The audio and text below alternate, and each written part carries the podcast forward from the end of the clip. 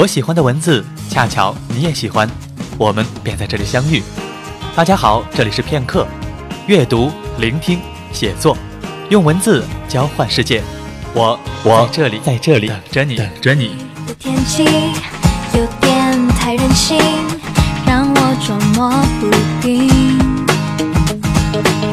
热到快不行，转身一场雨，淋湿你送我的外衣。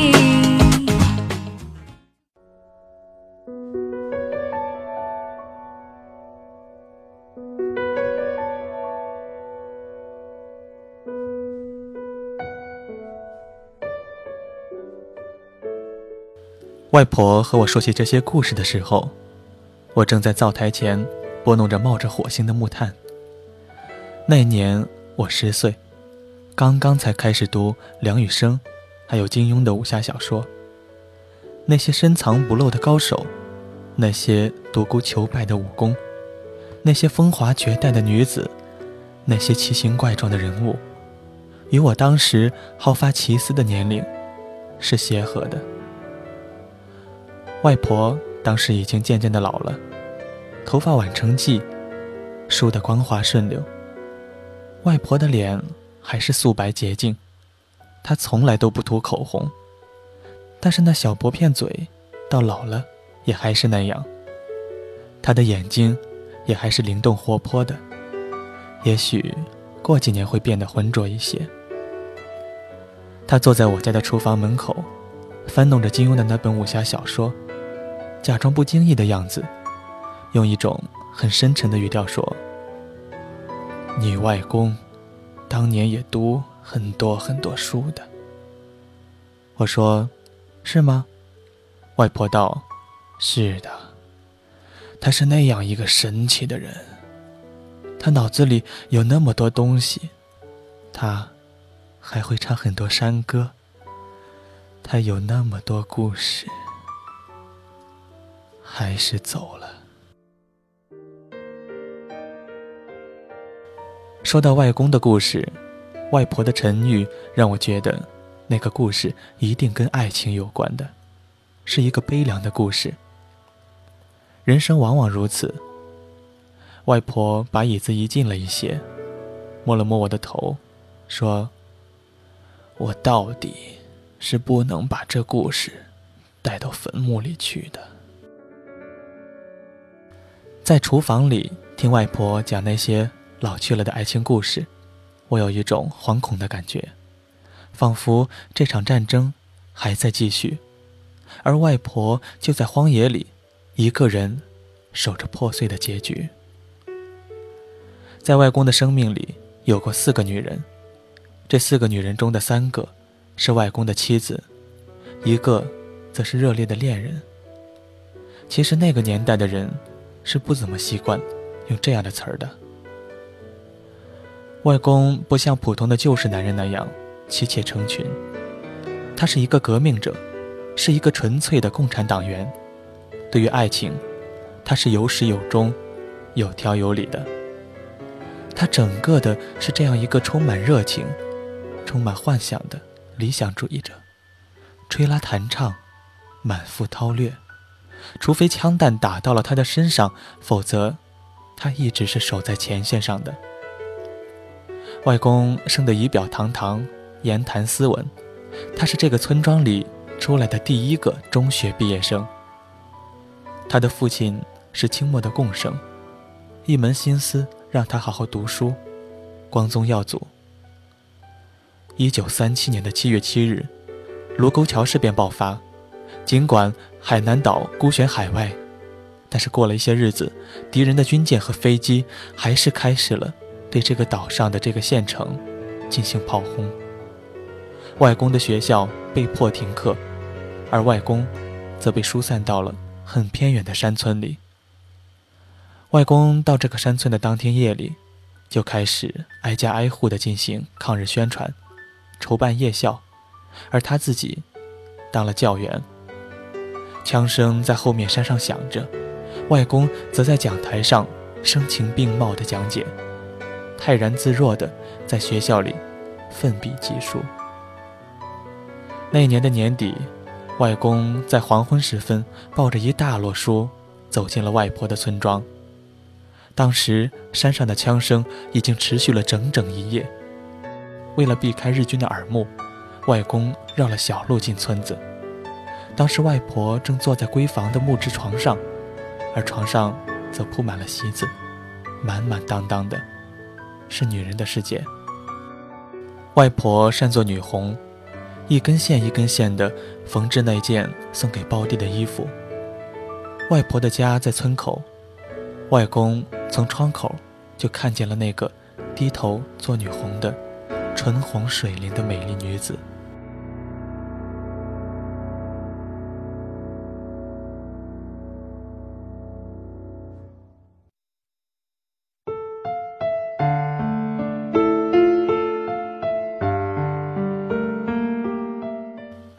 外公和外婆再次相见的时候，是那整个秋天过去以后。那天夜里，外婆的胞弟刚刚从前线回来，正在和外公在学校里商议新的作战计划。外婆穿着自己缝制的那一件粗布蓝衫，从颈肩到腋下，一排扣子镶了水蓝的边儿，有些出挑。外婆提着一盏煤油灯。就这么，一扭，一扭地走过去。外公的眼睛看的都不会动了。那时候的外婆，长得可真是漂亮。外公一看到她，就在心里想：他要她做他的女人。外婆说起和外公初次相遇的场景，还有一脸的娇羞。外公在那个山村里一待。就待了近一年。二月的早春，日军占领了海口，同时炮轰西部港口的墩头。外婆的村庄就在墩头边上，外公负责开展工作的学校被迫停课，和外婆的爱情也面临着断裂的局面。外公得离开这个村庄了，要率领队伍去和日军作战。在这样的年月里。外公、外婆的爱情就像是寒尽的黎明，有些模糊、瑟缩，靠不住。外公永远在路上，回不了家。待他终于能够回去了，也许家已经不存在了。房子可以在日军的炮声里瞬间毁掉，钱可以转眼变成废纸，人随时会死。像外公这样的革命者，更是朝不保夕。无论书里有多少凄美的爱情故事，到底不像这里的虚空绝望。而且外公和外婆，都是从小被父母指腹为婚，给了别人。到底，外婆是无助的孤身女子，怀着我几个月大的母亲，还是嫁给了。村里那个在娘胎里就注定要成为外婆丈夫的男人。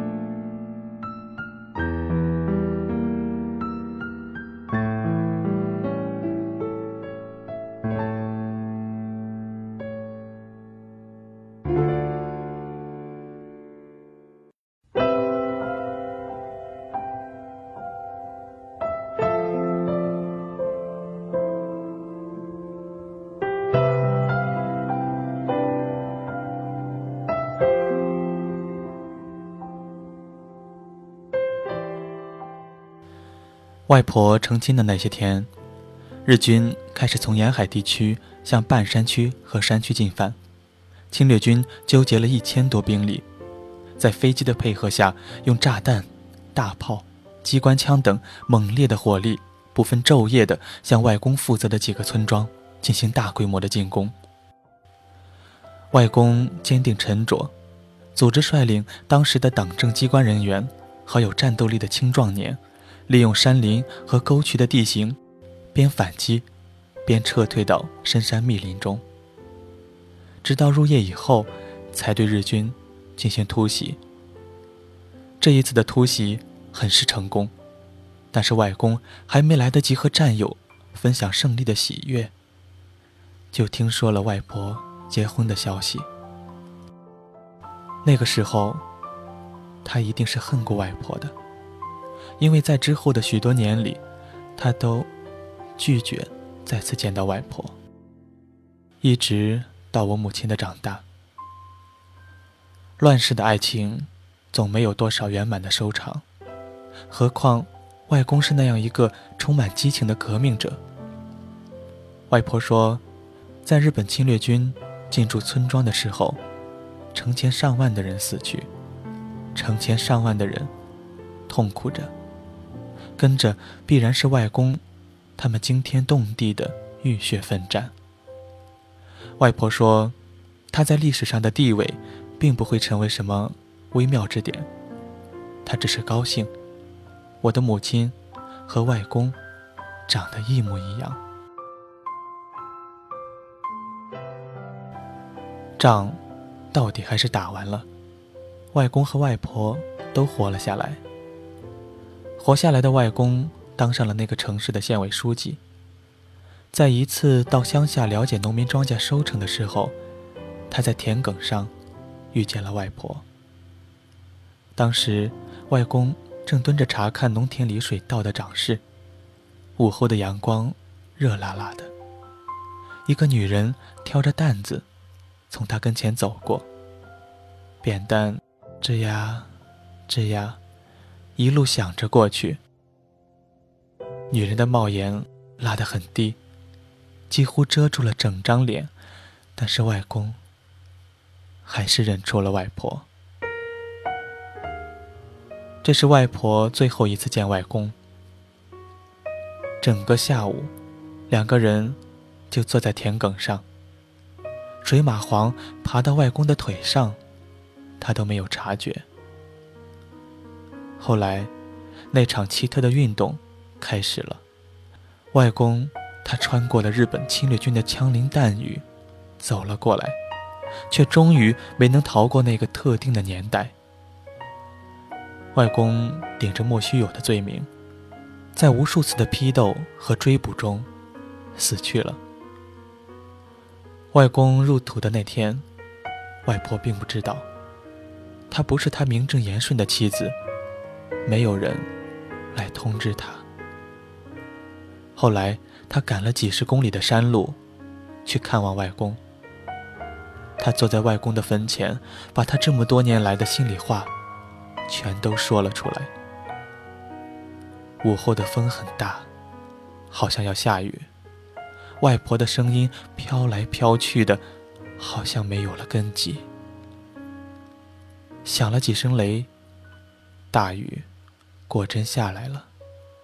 外婆就那么一直坐着，裹在雷声里。天空闪过几道闪电，像是一把火，要把这山全都点燃了，都葬掉了。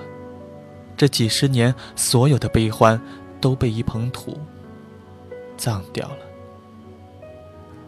外婆突然长长的跪了下去，雨打湿了她的头发。丝丝缕缕的打着结，纠缠不清。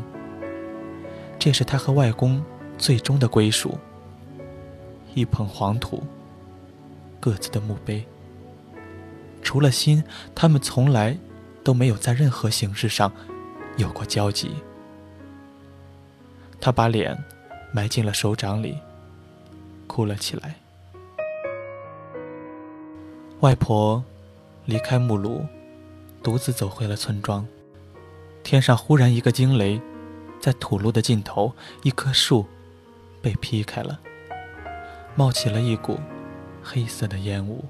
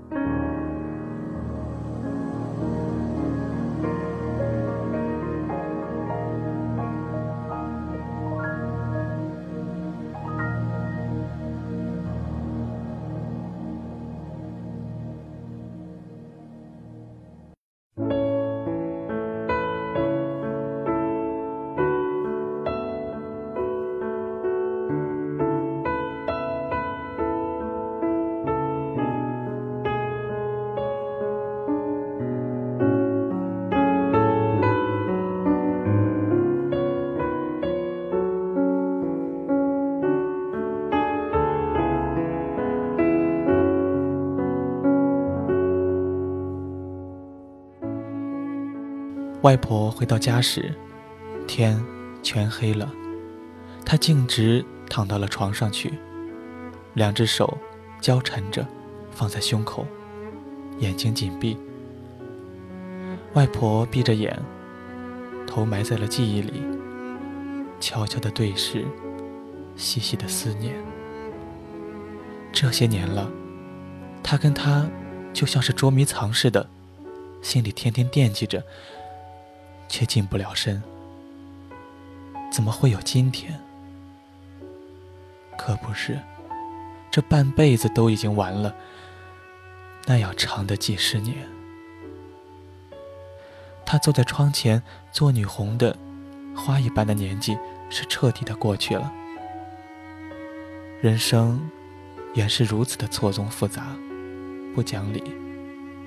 他以为老了，他和他。就能相遇的，他怎么就走了呢？还走得这么悲惨。他当初为什么就屈从了，嫁到了别人家来？为了家里人吗？不是的，命中就注定了他和他，不过就是一场苍凉的戏。三十年前的故事，从年头说到年尾，还在。咿咿呀呀地说着，一把簪子从泼墨青丝插到皑皑的白发，而日子还得芝麻绿豆的过下去。后来，外婆的记忆似乎也进入了秋天，不再像春天那样一味的萌发生长，也不像冬天的冷，它总归是保留了一点。春夏的余韵，只不过就是停止了修饰。风雨磨蚀着那么点残余，一派不修边幅的寂寞孤独。也许，外公和外婆的爱情，本来的定色，应当只能是转折的，不是扑腾着跳动的火光。而老了的历史，也就是秋叶月下的一点清辉罢了。几年前，外婆也走了。就这样，外公的爱情在战争洗过的村庄中破碎了，连他最后的一个梦。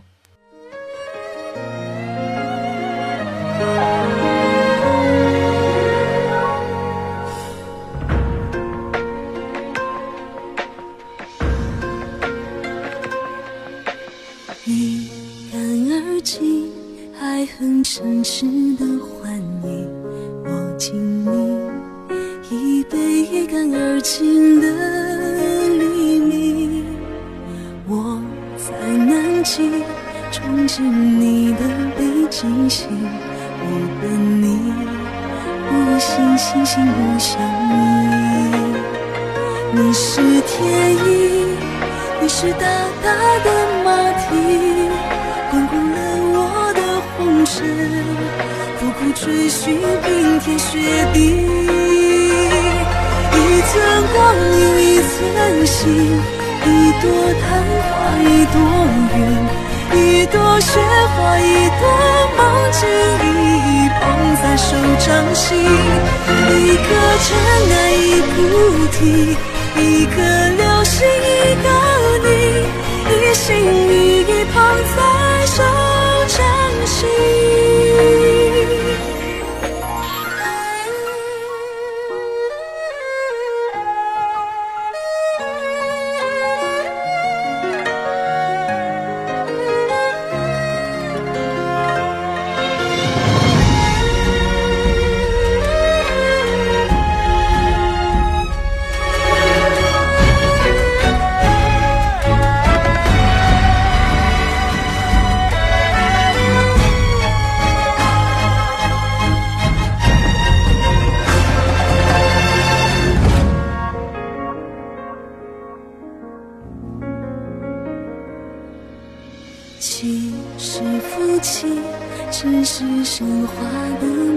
的气息，只能再等一世纪。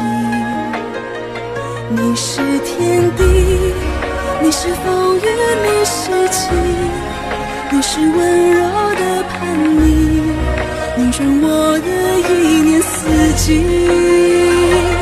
一寸光阴一寸心，一朵昙花，一朵雪花一朵梦境，一一捧在手掌心，一个尘埃一菩提，一颗流星一个你，一心一意捧在手掌心。偏偏我越抱越紧，偏偏偏要爱到万箭穿了心，才死心。左手掌握着空心，右手掌握着痴心，十指紧扣一本心经，刻骨铭心这苦心，可不可以不甘心？可不可以不认命？如果可以，那我。